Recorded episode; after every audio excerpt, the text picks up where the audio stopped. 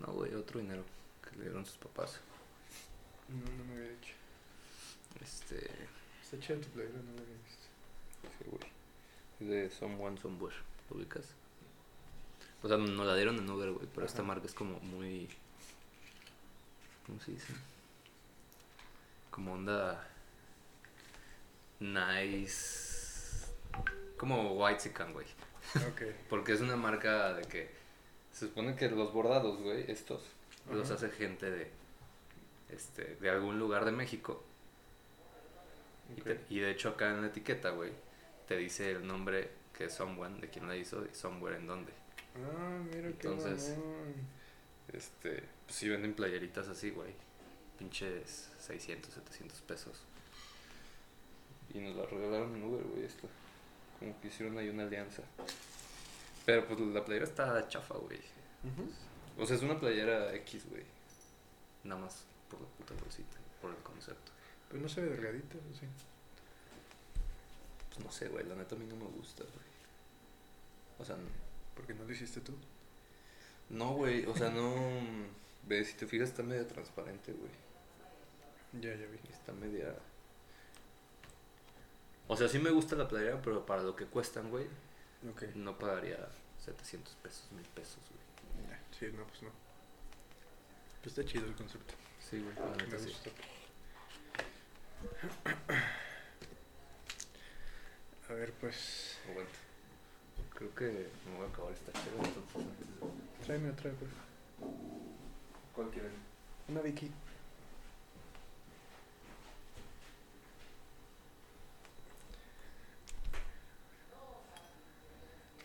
Ahora sí. ¿Mm? Fíjate, nuestro intro, nuestro intro pudo haber sido como yo preguntaba. Mario, ¿qué pedo con las drogas? Sí, güey, yo así me lo imaginaba. Fracasamos. Podemos buscar un, Algún sinónimo, Ajá. similar, güey. como... ¿Qué onda? Está muy chaborruco, güey. ¿O qué pasó? Mm, no, güey, no me convences. Este. Qué show, a ver. ¿Qué onda? Qué hongo. En el de hoy quedaba. Hubiera quedado bien. Pero. Pues, ahorita lo meditamos, güey. Yo tengo una teoría. Pero antes de entrar en esa teoría, quiero preguntarte. ¿Has probado drogas tú? Sí, güey. ¿Qué has probado? Yo también. Que he probado, güey. Verga, güey, ya tan rápido me estás exhibiendo, güey, te encanta. este. Esa es la parte suave, Mario. No muchas, güey. O sea, he probado la marihuana, la cocaína, em, el LCD. em, y ya, güey, como drogas ilegales, güey. Pues obviamente está el alcohol, güey, el tabaco y todo, pero esas tres, güey. Ok. ¿Cómo fue tu experiencia con esas? Yo nada más he probado la marihuana y el LSD. Mm, la cocaína no, güey, nunca te, nunca te la ofrecieron, güey. Eh, sí.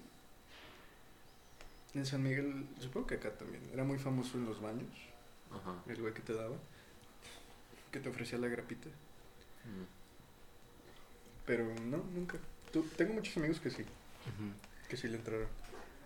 Creo que eso pasa más en ciudades como San Miguel, güey, o ciudades grandes como Ciudad de México, Guadalajara, güey. Aquí en León yo no lo he visto. No sé si no me ha tocado, pero no lo he visto, güey. Tanto. Ok.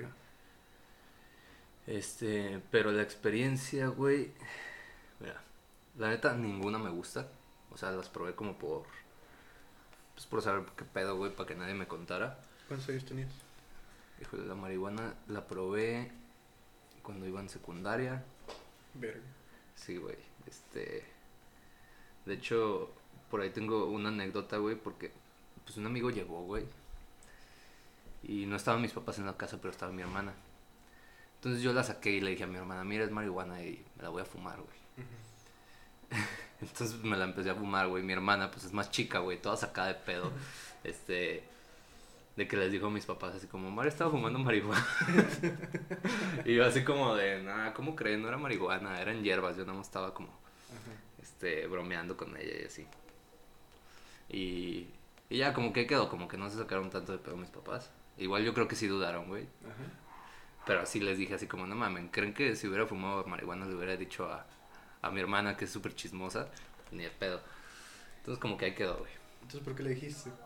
Pues no sé, güey, por... por- pues estás morrillo, güey, entonces como, mira, güey, es, es marihuana, güey. Como que en ese momento lo ves como, uy, wow, Ajá. como cuando empiezas a fumar. ¿Cómo como- la conseguiste? ¿Con, con ese amigo? Ajá, sí, güey. De hecho, ve qué tan precario estaba, güey, que...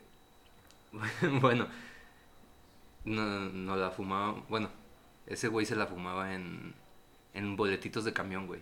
Verga. Ajá, porque ya es que es como papel... Bueno, Ajá, no sé si los... Como la sabanita. Ajá.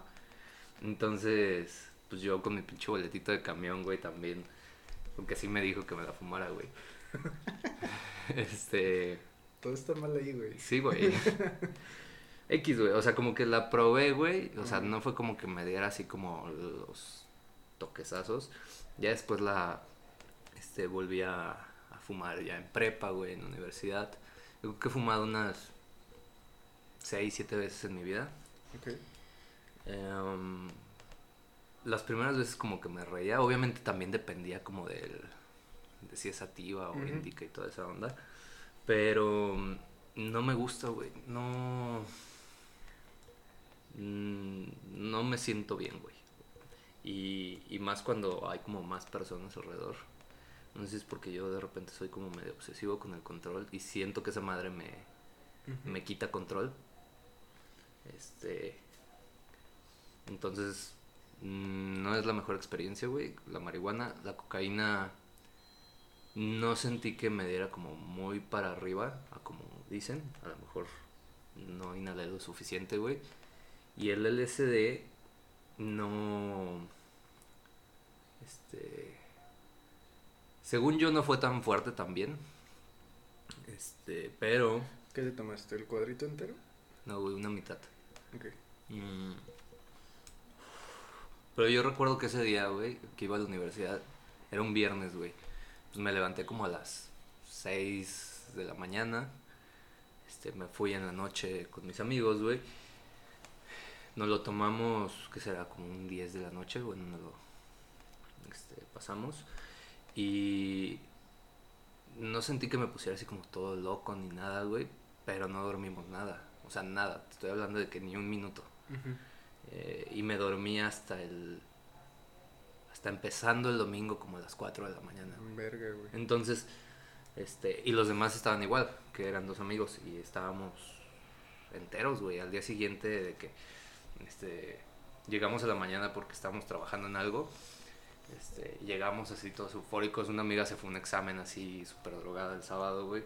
Y estábamos enteros, güey. Nada más que ya a la hora de, del bajón, güey, pues sí, güey. Yo ya terminé muerto, güey, ya en la madrugada. En la madrugada del domingo. La madrugada del domingo. Ok. Entonces, esa ha sido mi experiencia, güey. Este. No.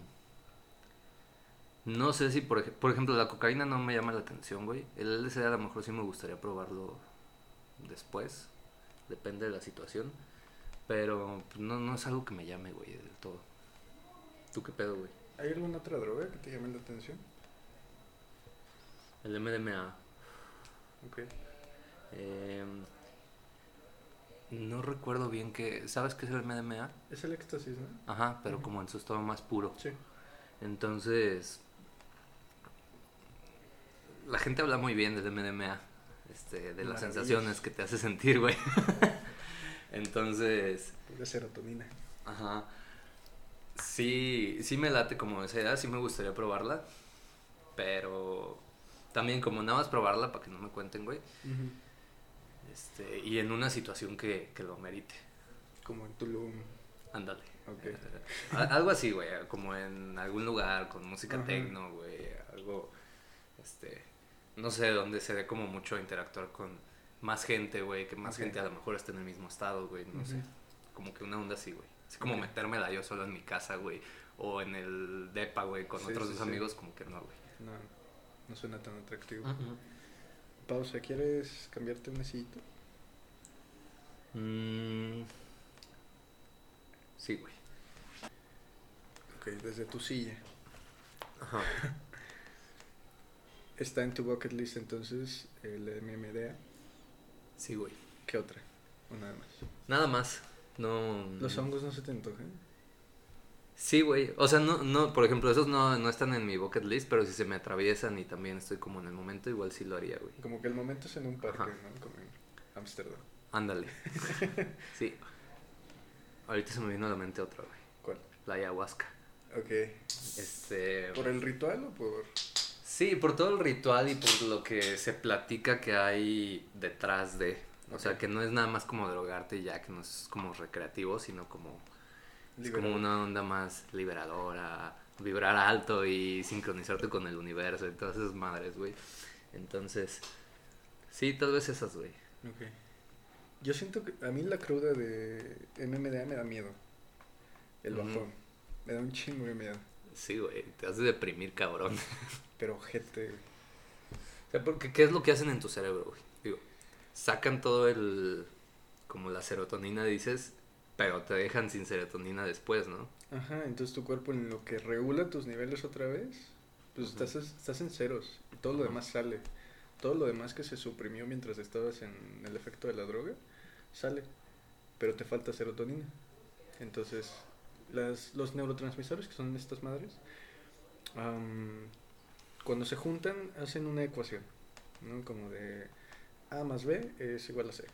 Ok. Entonces, no sé, serotonina y dopamina es igual a cierto efecto. Pero pura dopamina es igual a otro efecto. Ok. Entonces, esa, ese desbalanceo es, es el bajón, es la cruda. ¿Y qué pasa con la gente que no deja que le llegue ese desbalanceo y se vuelve a meter la droga, güey?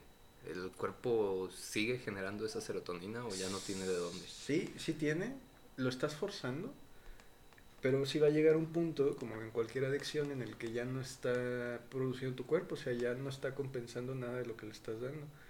Entonces sí va a llegar en un punto en el que te quedes sin. Y no te va a hacer efecto. Ajá, supongo que es ahí donde brincas a otras drogas. Mm, ok. Verga, güey. Está heavy.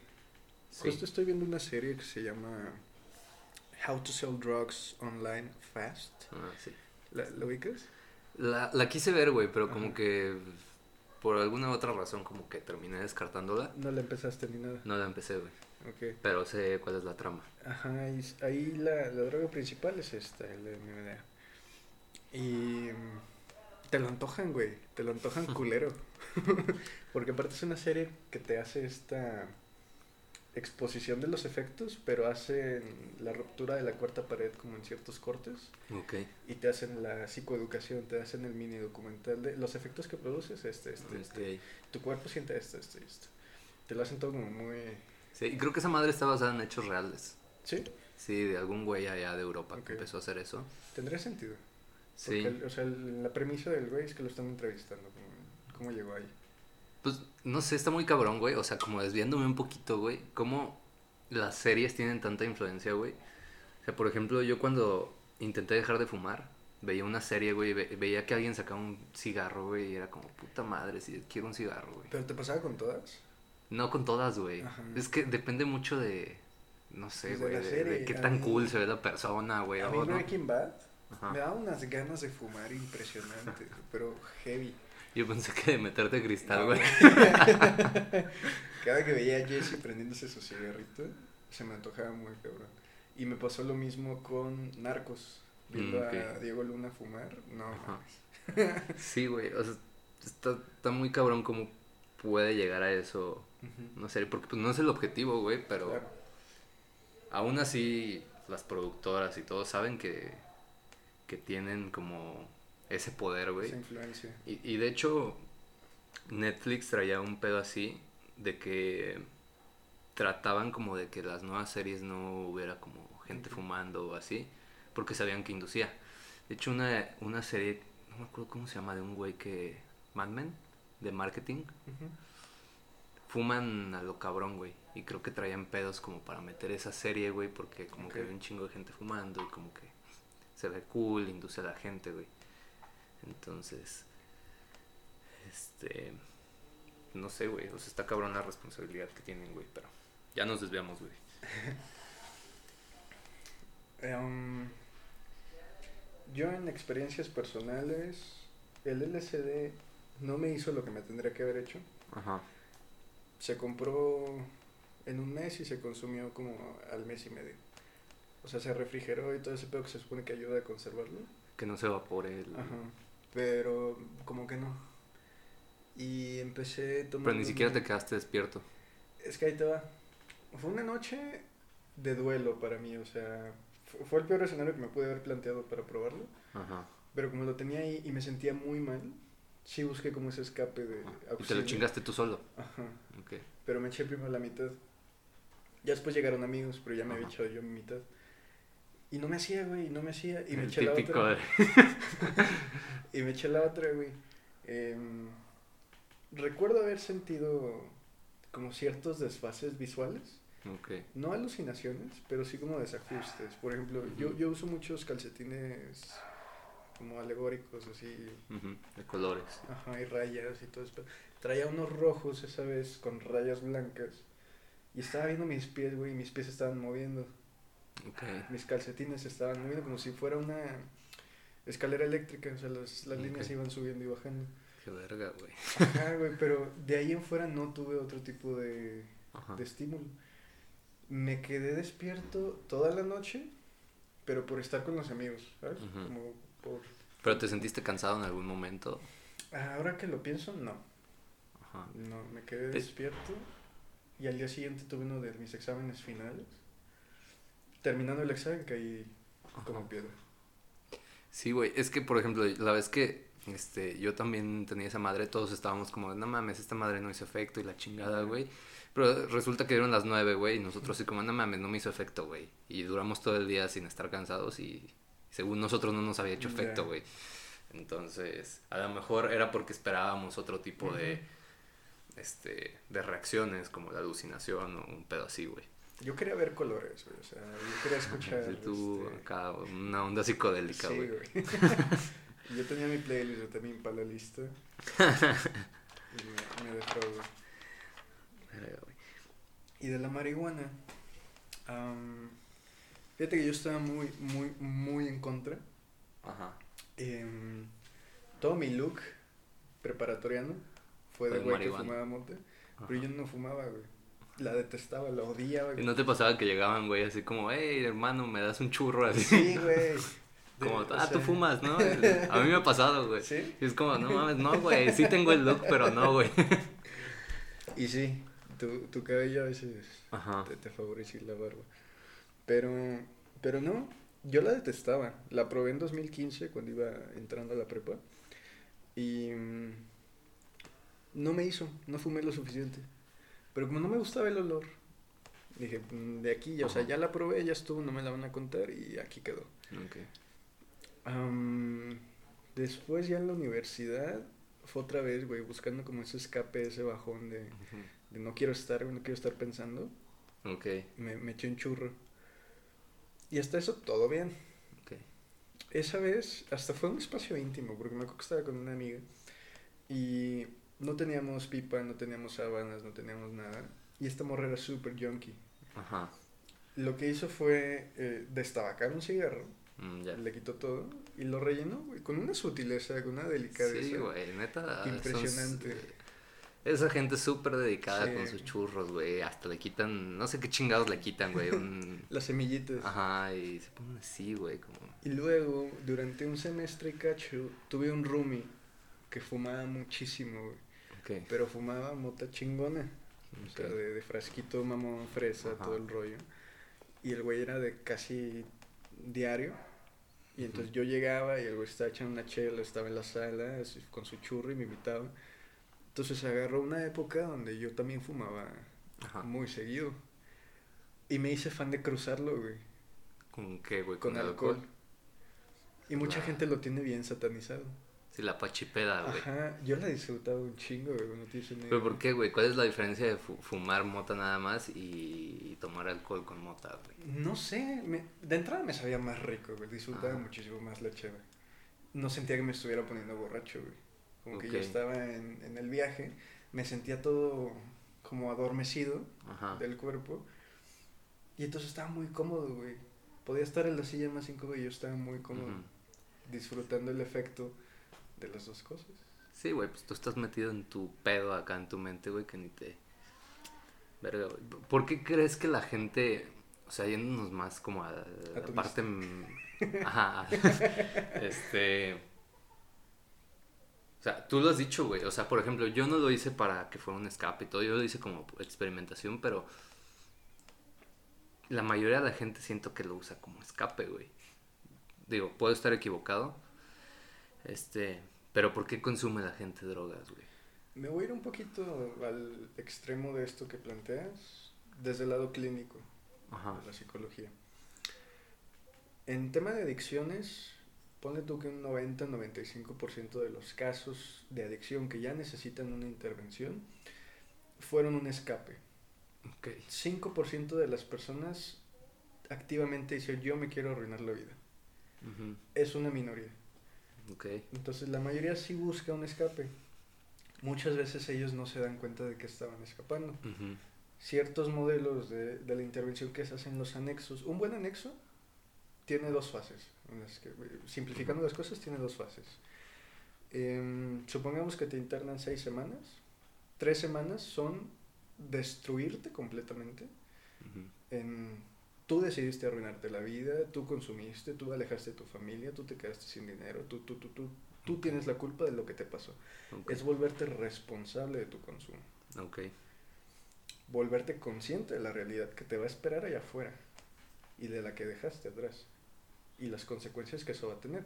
Y las otras seis semanas, tres semanas del tratamiento es reconstruir esa personalidad que se destruyó en las tres anteriores con, ok, de aquí puedes empezar otra vez. Tienes una nueva oportunidad, no la cagues. Pero es volver a la persona consciente de, sabemos que el mundo en el que tú estás no te gusta, Ajá. sabemos que estabas sufriendo. Sí, güey, pero luego el pedo es... Los regresan al mismo ambiente, güey. O sea, termina su... Este... Su sanación. Y vuelven a, a esa vida que llevaban, güey. Y normalmente supongo que por eso son las recaídas, güey. Digo, no estoy muy metido en, en temas de adicciones y todo ese pedo, güey. Pero tiene sentido que si regresan al mismo estilo de vida que llevaban, pues van a querer acercarse otra vez a las drogas para escapar nuevamente.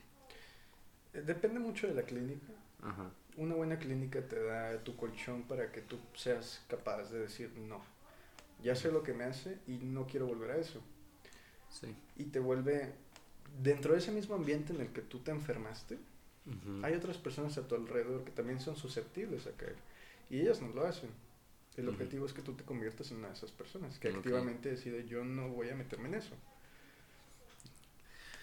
Güey, o sea, ahora que, por ejemplo, hablando de temas mentales y todo ese pedo, muchas personas que consumen drogas, güey, tienen como trastornos, este, pues un chingo de pedos, güey, mentales. Yo, por- o sea, porque he visto que las drogas lo causan, güey, o esa es mi pregunta al menos, Ok. es, ¿las drogas convierten a alguien en un enfermo mental, güey? ¿O alguien con trastornos? ¿O la gente trastornada es más susceptible a drogarse? ¿O estoy completamente mal en mis dos... Este... Me voy a ir un poquito a la concepción del trastorno y de ahí voy a empezar. Am, tú tienes una personalidad. Ajá. Tú estás formado con tus rasgos de carácter. Soy una persona medio enojona, soy una persona medio obsesiva, soy una persona eh, medio introvertida, medio extro, como que estoy ahí en medio, soy ambivalente. Detrás de eso hay otros rasgos, rasgos psicopatológicos. Eh, podemos en clasificar eh, psicopatologías muy comunes como la ansiedad, como la depresión, el, el autismo, la esquizofrenia y vamos a dejarlo en esos porque son trastornos pesados. Ajá. Son trastornos, eh, algunos de personalidad. La cosa, por ejemplo, con los trastornos de personalidad a cambio de un trastorno ansiógeno, es que un trastorno de personalidad no se cura. Un trastorno de ansiedad sí, te puedes quitar la ansiedad, Ok. bajo ciertas clasificaciones, porque hay Ajá. muchos tipos de ansiedad. Hay unos que sí se quitan. Un trastorno de personalidad, independientemente del tipo que sea, nunca se va a quitar. Tú tienes que enseñar a la persona a vivir con ese rasgo. Dicho eso, volviendo a la clasificación, todos, como individuos, tenemos rasgos psicopatológicos. Sí. Todos tenemos ciertos porcentajes de esos rasgos psicopatológicos. Yo, por ejemplo, tengo muchísimos rasgos ansiógenos. Yo no tengo ansiedad clínica, pero soy muy propenso a. Entonces, a mí, eh, meterme en adicciones, por ejemplo, podría convertirme en una persona completamente ansiosa. Porque entonces me da lo que me falta Sí. en mi lista a mí de, de mis porcentajes para convertirme en... Por eso es muy susceptible, como decías tú, a desarrollarse o no. Y diferentes clasificaciones. Sí, o sea, si estás como medio tirado a la verga, güey, eso le da un boost para que te vayas completamente a la verga. Ajá. mm, Digo, si se convierte en adicción. Sí. Y yo no lo diría si estás como medio tirado a la verga. Porque todos tenemos. Sí, güey, todos, todos estamos medio tirados a la verga, güey. Si lo quieres ver así, tiene, tiene raíz, pero... Ajá. Ok. Trastorno no es lo mismo que enfermedad. Eso hay que tenerlo Ok. claro también. Que perdón por mi léxico no profesional. ok, me quedó claro, güey. Este. Échale. ¿Qué hora te toca Este? No, güey, pues. No sé, güey. Este. ¿De qué drogas has escuchado, güey? ¿Cuál droga dirías? Es como, no mames, nunca, nunca en la vida me metería, güey. El cristal, güey. Sí, güey, son Nunca. drogas pesadas, güey. Nunca, nunca, nunca. Cristal, güey, ¿qué otra? Mm, A ver, voy a, voy a abrir mi cheve. A. Hablando de drogas, alcohol y tabaco aquí. en el estudio. Había una que salió en las noticias hace tiempo, esta que te carcomía la piel. Crocodile. El crocodile. Ah, eso tampoco. Ay, sí, está bien cabrón, güey. Ahorita te explico, te explico, güey, por qué pasa eso, güey. Eso y a los... No entra como una droga que compras en la calle tal cual. Bueno, bueno, no, sí, me vi muy blanco diciendo eso. Am, la, los solventes. Mm. Todo ese rollo. Aquí en León es muy común. Es que, güey, la gente se dedica al calzado, güey. Sí. Y aquí la gente le encanta meterse resistol 5000, güey. Y, y no solo en el tema de, de calzado, también aquellos que se dedican a la pintura automotriz Mm. tienen mucha exposición. Mucha gente que trabaja en talleres tiene una adicción y no se ha dado cuenta. Ujú. Sí, güey, pues está cabrón, güey. Es que es su día a día. ¿A cuáles le sacas tú? También, güey. O sea, creo que cristal, güey, el crocodile y heroína, güey. Este... Y la heroína a mí me hace ojitos. No mames, no, güey. Es de lo más bajo que, que existe, güey. Este, ¿Viste la película de Transpotting? ujú. Es E- muy esa buena una esa de película. esas series güey. que te la antoja. Sí, sí, justo de lo que Sí, hablábamos, güey. Como que quieres vivir la experiencia, güey. Sí. Pero esa madre es súper adictiva, güey. Te, te chinga, güey. Entonces, Mira, yo comprobar la morfina me doy por bien servido. no lo sé, Rick. O sea, bajo su respectivo contexto, ¿no? Pero- Ajá. Pues sí, güey. O sea, creo que obviamente hay escalas en temas como de adicciones, de efectos secundarios y todo ese pedo. Pero, güey, este, por ejemplo, Cristal, y ahorita hablando de series, güey, que creo que era lo que vendían en Breaking Bad. Como que dices, ah, no mames, güey, a mí me gustaría meterme esa madre azul, güey, nada más para ver qué se siente, güey. O sea, pero no, güey, o sea, la neta es que creo que muchas veces la gente eh, que carece a lo mejor de cierto grado de educación o de cierta concientización, güey, por el ambiente social en el que viven, güey, pues terminan metiéndose estas drogas, güey, y a lo mejor tú y yo ya sabemos que es algo peligroso, güey, este, y que te puedes chingar la vida, güey. Este, pero, Mm, Creo que ahí entras en una paradoja que existe alrededor de las drogas. Porque nosotros tenemos muy satanizado drogas bajas, Ajá. como las reutilizadas, como lo es el cristal, como es la heroína. Pero si te vas al otro extremo de la clase social, la adicción es coca, ¿no? Y otras drogas caras. Y es exactamente lo mismo. No está tan mal visto. Ajá. Pero, güey, precisamente esas drogas, güey, existen. Y ahorita te voy a explicar. La historia del crocodile eh, se da por eso, güey. Porque existían estas drogas pues, caras, güey. Entonces buscan este, crear una droga que te haga sentir lo mismo, güey. Que sea más barata. Entonces, por ejemplo, el crocodile, según yo, güey, nació en Rusia. Porque Rusia, de hecho, es de los países con mayor consumo de, este, de heroína en el mundo, güey. O sea, creo que era el primero hace unos años. Entonces, entonces que la gente llega a esos extremos en que ya no pueden como mantener este pues su adicción, güey, y buscan alternativas más baratas. Entonces así nació el, el Crocodile. Que, que de hecho, güey, el Crocodile está hecho con eh, con gasolina, Verga. con tiner, con alcohol y con analge- analgésicos, güey. Eh, creo que hay una madre que se llama cafetín o café, algo así, güey, que creo que es el equivalente a un, o sea, al merc. Ok.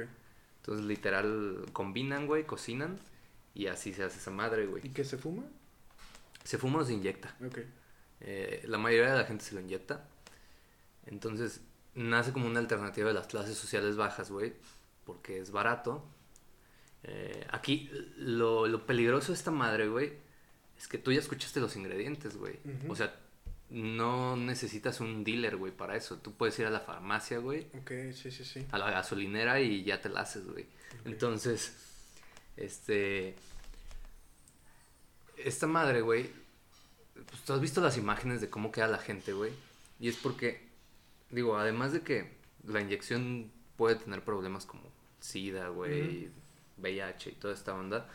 em, si no le atinas a la vena, o sea, se inyecta a las venas, güey. Si no la inyectas en la vena, pues se va como a tu cuerpo, a tu, al músculo, a todo lo demás. Y eso es lo que provoca que se carcoma la piel. Entonces, por eso, pues esa gente es gente que no se inyecta bien. Pero pues de todos modos hay otro tipo de deterioro, deterioros. Entonces, este, esa pinche droga, güey, neta las imágenes dan, dan miedo, güey. Sí. Pero entonces no tiene ningún componente adictivo. Mm. Lo que yo sé, digo, no sé, por ejemplo, la cafeína, no sé, Ajá.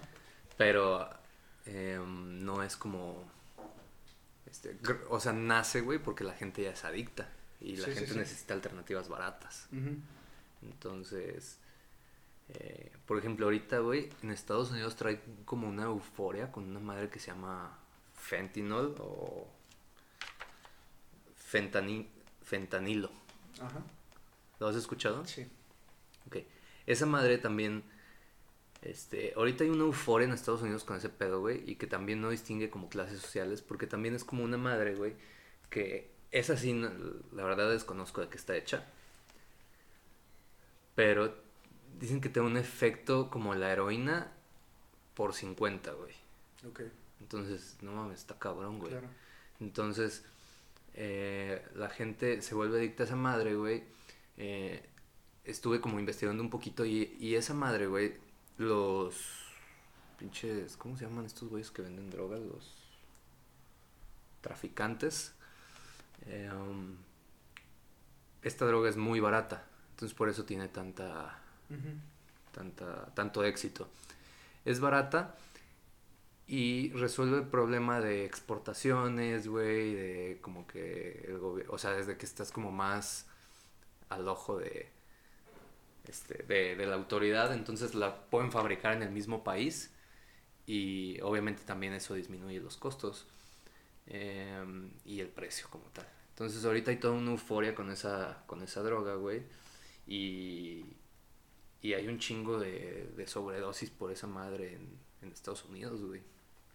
Este, de hecho, vi una estadística, güey, que...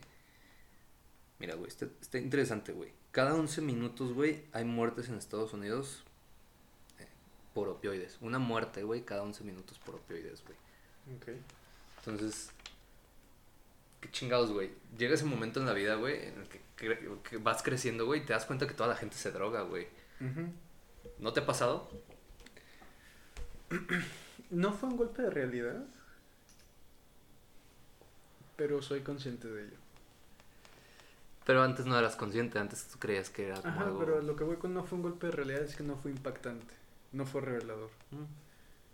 Creo que es más revelador como estar en un espacio público y pensar que todas las personas ahí, o al menos el 90% de los que están ahí contigo, se masturban.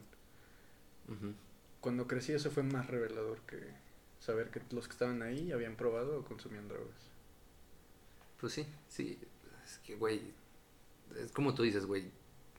Como que vas creciendo, te metes al ambiente de los antros, conoces gente nueva, güey, en una fiesta, en incluso están reuniones como aparentemente como sanas. Y, y pues si te acercas, aunque sea un mínimo a la persona, es como, ah, güey, ¿quieres cocaína? Ah, güey, ¿quieres esto? Ah, pues, es como, no, güey, gracias, pero pues, te das cuenta que, que es como algo normal, güey. Y no sé si la vida adulta te va llevando como, como a eso, güey. Por, a lo mejor por las preocupaciones, güey, por lo que ya hablábamos hace rato, ¿no? Pero sí, güey, un chingo de gente se, se droga. Bastante. ¿Qué piensas, güey, de, de lo que te dije del crocodile y del fentanilo, güey?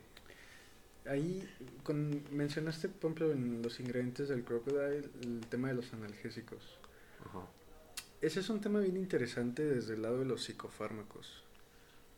El más famoso es el de mezclar clonazepam con alcohol. Ok.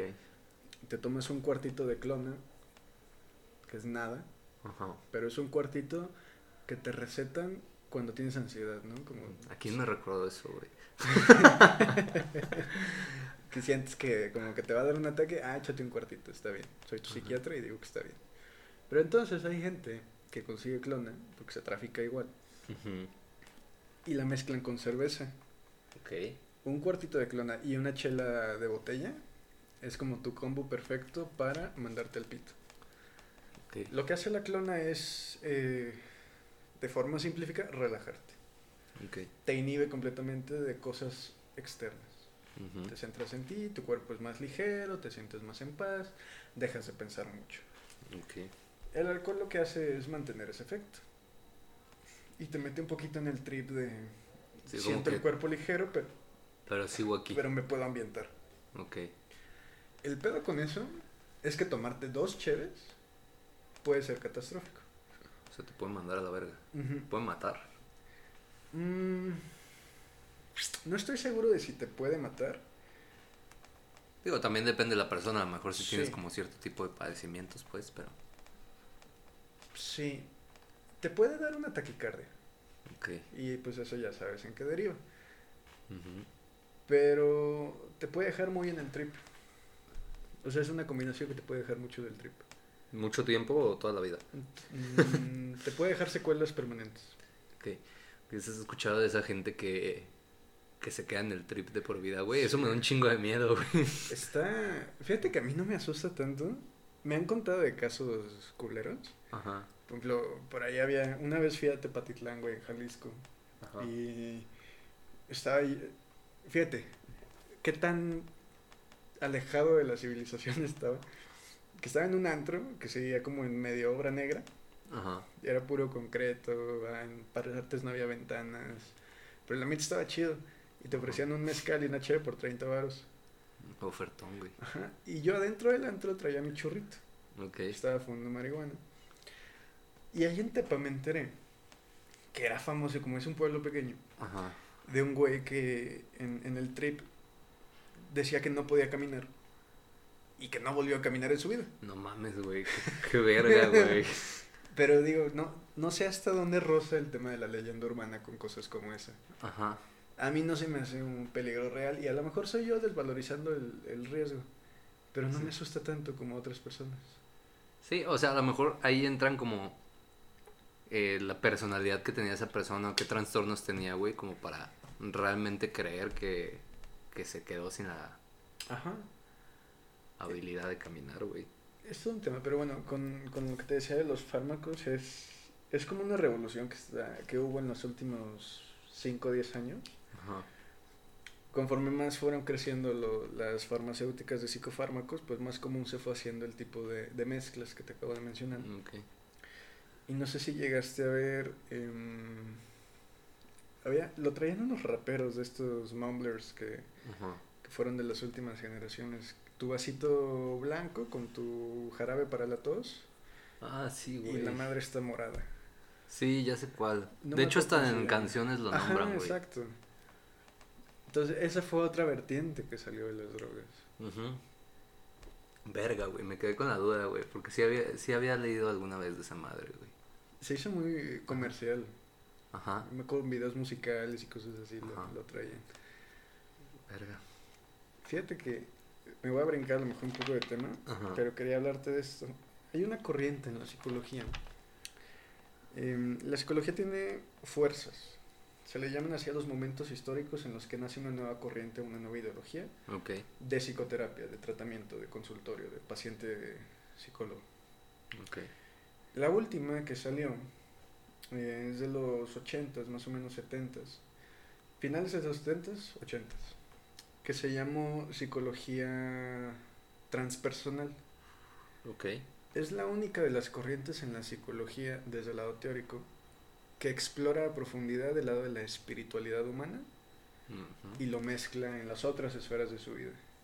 Las esferas más comunes es la social, la biológica y la laboral o escolar, dependiendo de la edad del sujeto. La familia a veces entra en esa esfera también.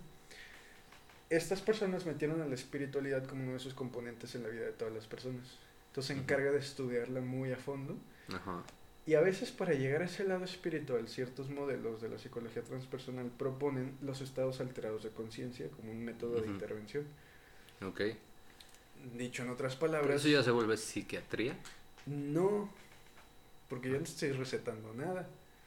solamente te estoy recomendando. Te estoy diciendo que a través de a lo mejor puedes abrir Puertas que no eres consciente que existen. ok. Entonces se hace todo como desde un espacio controlado, con, con cierta Ajá, sí he regulación. escuchado eso.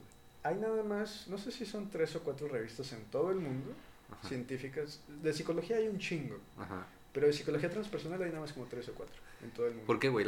O sea, Hay un tabú alrededor de... Ajá.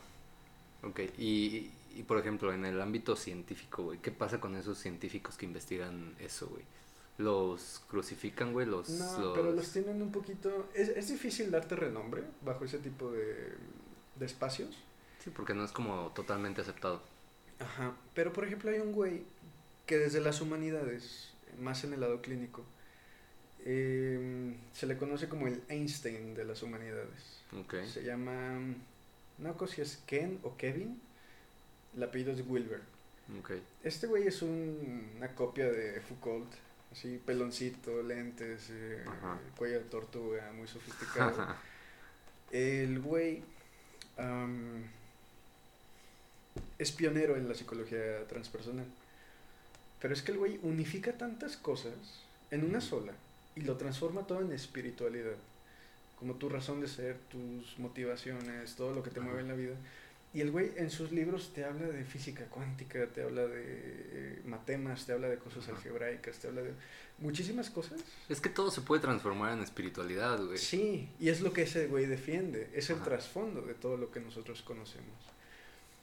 La espiritualidad hoy, desde el campo más científico, y lo voy a llamar muy científico entre comillas, porque yo a veces creo que las nuevas fuerzas de todo lo que está sucediendo cae en algo que se llama cientificismo, Ajá. que es la necesidad De casi comprobar algo.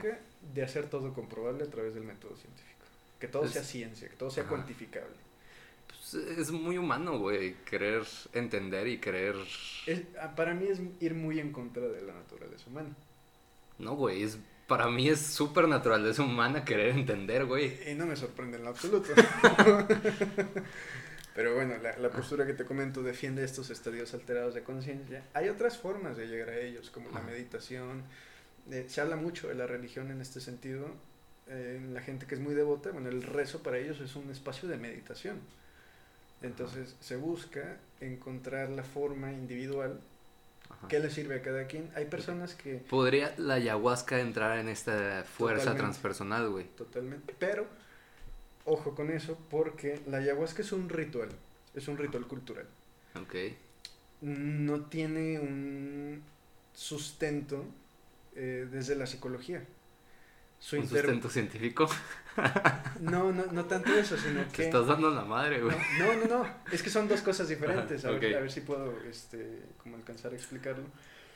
Am, la ayahuasca es un ritual que ya existía. Ok. Es trascendental en la cultura. La Sí. psicología transpersonal no. Lo que hace la psicología transpersonal es tomar rituales como esos, pasarlos por el filtro de la psicología y entonces diseñar tu intervención a partir de eso. ¿Qué- ¿Pero qué es el filtro de la psicología? ¿El método científico, güey? No, no tanto eso, sino el propósito detrás. Ok. Porque muchas ¿cómo veces la más? práctica de ayahuasca se hacen en grupos, es Ajá. como eh, eh, una intervención grupal, una dinámica entre los sujetos que están ahí metidos, etcétera, Ok. etcétera, etcétera. Y es con pues, el chamán que te haya tocado. Ajá. Y acá es como, ok, vamos a eh, darle un propósito general al- a la persona, Sí, en específico. Ujú. Ok. Es como el pedo de... Es una práctica un poco más regulada, controlada. Ok. Es como la onda de las microdosis de LSD, güey. Los, sí, de hecho creo que de, de- el LSD nació así como por accidente, güey. Sí. Este... Ejemplo, este Huxley, el escritor, No lo ubico. güey. el de... Sí lo ubicas, estoy seguro. Aldous Huxley. Él escribió muchas cosas, pero el más famoso que tiene se llama Un Mundo Feliz. Ah, sí, güey. Ese güey. Ese güey experimentaba microdosis. Ok. Escribía a través de la microdosis. Entonces por eso sus eh, novelas son muy futuristas. Ok. Porque el güey se, se metía en ese est- estado alterado de conciencia y a partir de eso hacía su intervención artística. ¿Qué tan peligrosa puede ser una microdosis, güey? Si empiezas a hacerla como muy seguido, que empieces como a aumentar la dosis y volverte un adicto, güey. Mm, Está... creo que ahí entra mucho el rasgo de personalidad. Ujú, Ok. Pues, güey, de hecho hay como muchas, este, mucha gente en contra y a favor como de la onda del LSD, güey, porque pues dicen que sí te, o sea, con las microdosis, güey, te puede como, o sea, que puede ser una droga maravillosa, güey, que te altera como lo suficiente como para no valer madre y potenciar tu, tu mente, güey. Algo así, una madre como lo que hablábamos la otra vez del transhumanismo, de la pastillita esta que te vuelve más interesante, te hace concentrarte.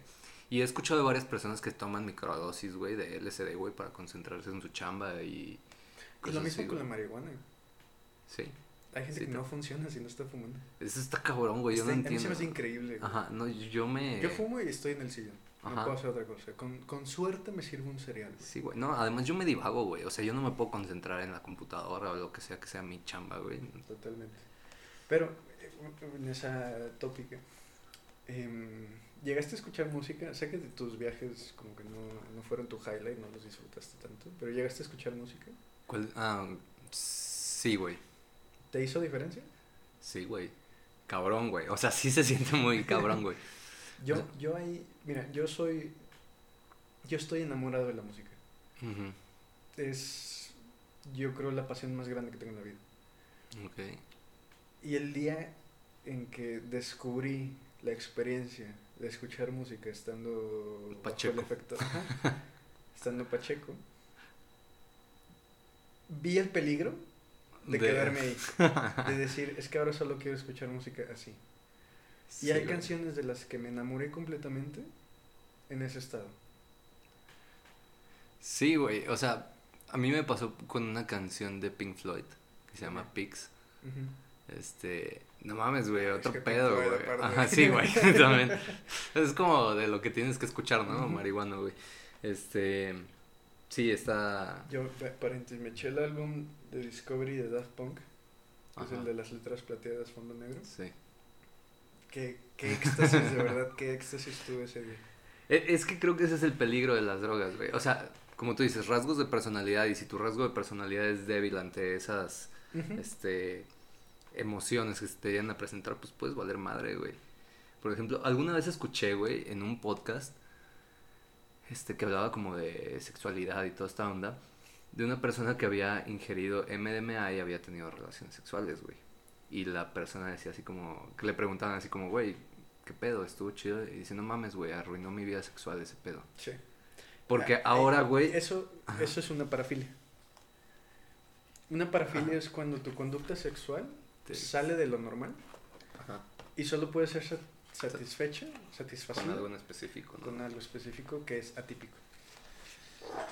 Sí, güey, pero no mames. O sea, qué cabrón, güey. O sea, porque, por ejemplo, yo digo, güey, me mamaría tener relaciones sexuales, güey, y meterme en MDMA, MDMA. Pero me da miedo, güey, que después mis pinches relaciones sexuales, güey, ya no sean satisfactorias, güey, porque Claro. digo, no mames, no es lo mismo, güey. Entonces. Eso es de las cosas que me detienen, güey. Creo que ahí entramos en lo que es el consumo responsable. Tienes que ser consciente de que eso es una probabilidad. Sí, güey, pero ¿hasta cuándo te va a durar ese. Ese. No sé, ese como, ya no mames, güey, no es lo mismo. O sea, ¿se te va a quitar, güey, alguna vez en la vida? Difícilmente. Sin terapia, difícilmente. Verga. Hay ¿Crees que.? otra cosa, Ah, para ah, no dejar esto abierto, porque luego me carcome la conciencia. Un rehabilitado se recomienda muchísimo que vaya a terapia para evitar esa recaída. Recurrentemente. ¿De por vida? Pues a lo mejor no de por vida, pero sí en su reinserción al mundo. Ok. Se le tiene que equipar primero con una red de apoyo, Ajá. que muchas veces la gente que cae en adicciones no tenía una red de apoyo. Una red de apoyo es literal el circulito ese donde se dicen. Tu "Ah, familia, hola, soy-". tus amigos, Ok. tu escuela. No, no, no. Yo pensé que era el circulito No, donde no. decían, hola, soy. Una tal". red de apoyo, tu red de apoyo son tus amigos, tu Ujú. trabajo, tu familia, las cosas que te transmiten seguridad. Ok. Hay gente que no tiene esa esfera. Hay gente que no confía en su gente más familia. susceptible a. Ajá. Es gente vulnerable. Es un riesgo psicosocial. Entonces se le equipa primero con una red de apoyo. Si no existe una red de apoyo en primera instancia, tú como terapeuta te tienes que convertir en esa red de apoyo. Ok. Y la persona que sale usualmente, pues sale sin nada, entonces necesita. Ok. Entonces ya se le construye y se le equipa con herramientas, se le hace un colchoncito de, de estrategias socioemocionales para evitar una recaída. Pero por eso es por el compromiso que sienten hacia esas personas, por no hacerlas sentir mal, güey, o por. O porque te hacen sentir bien, güey, a ti. No, porque sabes que pueden acudir, puedes acudir a ellas cuando te sientas mal. Y no tienes que acudir a las drogas cuando te sientes mal, Exacto. güey. ¿Tú no tenías una red de apoyo, güey? cuando te fuiste. Sí, mis amigos llegaron tarde. Porque fue en la madrugada. Ok. Pero ¿por qué no buscarlos, güey? En vez. O sea. Es que los busqué Ok. y, y llegaron. Y ellos me contuvieron. ¿Quién sabe qué hubiera hecho ese día? Ok. No, pues estaba grave la situación. Sí, eso fue, un- fue un día gris. Que no hay que recordarlo, güey. Ok.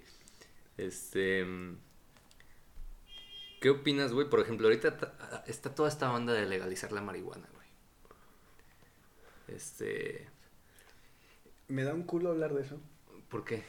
Porque tengo unos amigos eh, historiadores que conocen muchísimo de este tema de regulaciones, de la historia de la droga y el impacto que tiene.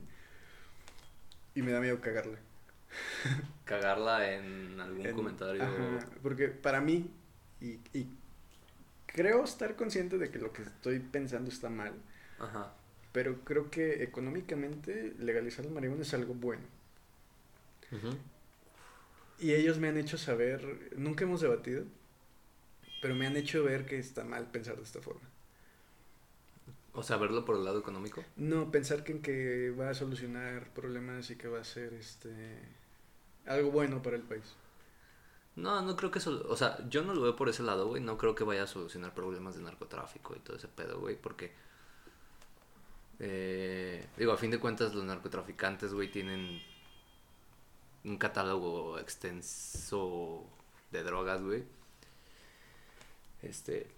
Pero siento que al ser una droga a lo mejor no tan intrusiva, güey, como la heroína, güey, o algo como por el estilo, lo cristal, este, pues de cierta manera como que, bueno, porque a fin de cuentas todo el mundo consume la marihuana, güey. Bueno, no todo el mundo, güey, pero gran mayoría de la sociedad, güey. Entonces, es como cuando el alcohol era ilegal, güey. Que a veces me pongo a pensar y siento que es peor el alcohol que la marihuana, güey. No sé, creo, güey. Entonces, este, no creo que se acabe el narcotráfico, güey. Pero no sé cómo vaya a cambiar la sociedad, güey. ¿Nos ves como un Amsterdam? Mm. ¿No? No, güey, porque O sea, ahorita la tendencia que veo en el mundo es eh, legalizarla, güey. O sea, creo que el mundo va por ese camino, güey. Poco a poco, cada vez más países, güey, lo están haciendo. Hay una droga legal que son las anfetaminas, no la metanfetamina, las anfetaminas, porque son estimulantes a los neurotransmisores. Entonces, te venden una pastillita para mejorar tu rendimiento académico, para mejorar tu concentración, cosas así. También generan una dependencia muy pesada, porque son muy similares a los tratamientos que se usan con trastornos Es lo mismo que Eh, el clonazepam, alprazolam, güey, todas esas madres, güey. Nada más que acá el efecto es a la inversa. Acá la intención no es inhibirte, es activarte. Ok. Entonces es, es parecido al éxtasis en ese sentido, porque te pone muy pilas y te pone atento a todo y te pone como muy sensible a los estímulos. Ujú.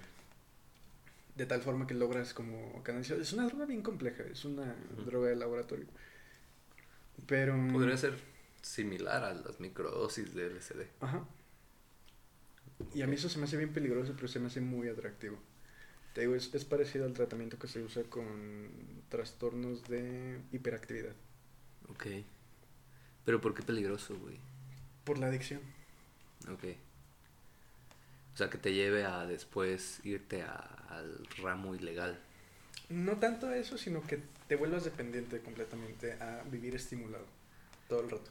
Pues sí, pero es que la gente, güey, o sea, decimos, güey, son ilegales las drogas, güey. Hasta las mismas autoridades, güey, toda la gente, güey, las consume y tienen dependencia a ciertas drogas, güey. Entonces, ¿qué pasa si tú lo vuelves algo más controlado, güey? A lo mejor...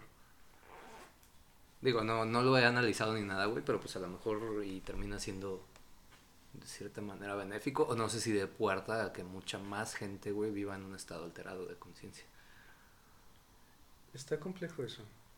Y fíjate que lo- para ir cerrando, porque nos vamos a pasar el Ajá. tiempo, los estados alterados de conciencia se pueden acceder de muchas formas. Te contaba hace rato del rezo, la meditación y estas cosas. El más sencillo, y que estoy seguro has practicado muchísimas veces, es la privación del sueño.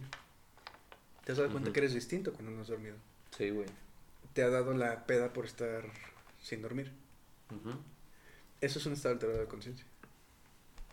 Pero está normalizado. Puedes llegar a estimularte mucho, fijarte una meta, quiero hacer este proyecto, quiero hacer esta entrega, y tu forma más fácil a lo mejor, y que en papel suena contraproducente, es privarte del sueño, Porque va a aflorar tu lado creativo. El día que ustedes estuvieron toda la madrugada trabajando con el proyecto este que traían en puerta, Ajá. traían todos un estado alterado de conciencia. Culero, güey. Y ese, ese proyecto al final salió sobre la marcha, Ajá. pero porque se llevaron al límite, porque ya estaban en ese estado alterado. Ok. Y entonces eso aflora tu creatividad. ¿Por qué? Porque ya quieres solventar el problema. Sí, sí, es por, por esa presión, güey, que tienes. Pero porque te da más panorama. Te abre puertas. La crisis, Así vive el mexicano, güey. la mejor herramienta para la resolución de una crisis siempre va a ser tu creatividad. Ok, Sí, es como la necesidad. Y la creatividad sale más Ajá. cuando tu estado está alterado. La necesidad agudeza el ingenio, güey. Ujú. Por eso. Dicho en otras palabras, Ok. cada pinche crisis es una oportunidad. Pues no sé, güey, ya. ¿Qué quieres? ¿Qué- ¿Cómo quieres cerrar esto, güey? ¿Qué quedó pendiente de tu lista? Nada, güey. O sea, quedó pendiente. Ah, bueno, vamos a terminar con esto, güey. Café, alcohol y tabaco, güey. Mm. Que son las drogas más este, aceptadas. O sea, ¿qué, qué Y el café por encima. Y yo meteré el azúcar también. Sí, güey. Pero es que está cabrón, güey. Vivir sin azúcar hoy en día es casi imposible. Ajá. Pero, pero es algo que está... O sea, es que el azúcar existe, güey. O sea, por ejemplo, la cafeína, güey. O según yo, la neta, no, no sé qué pedo, güey. No soy doctor, güey. No soy nutriólogo. Cafeína no existe en las frutas, güey. O en... No sé. O sea, como en cosas que puedes consumir día a día. Hay un compuesto similar, tiene un nombre parecido. No es cafeína, tiene otro nombre. Café algo. Las manzanas verdes lo tienen. um, Ujú. Sí, sí he escuchado que te hacen como eh, Perder el ci- sueño. ciertos tés. Existe Sí, de té forma natural, verde. pero es una Sí, variación. es, es muy poco, güey. En realidad la mayoría de la comida tiene azúcar, güey. Ujú. El pedo es que lo llevamos al límite, güey. Porque pues es adictivo, güey.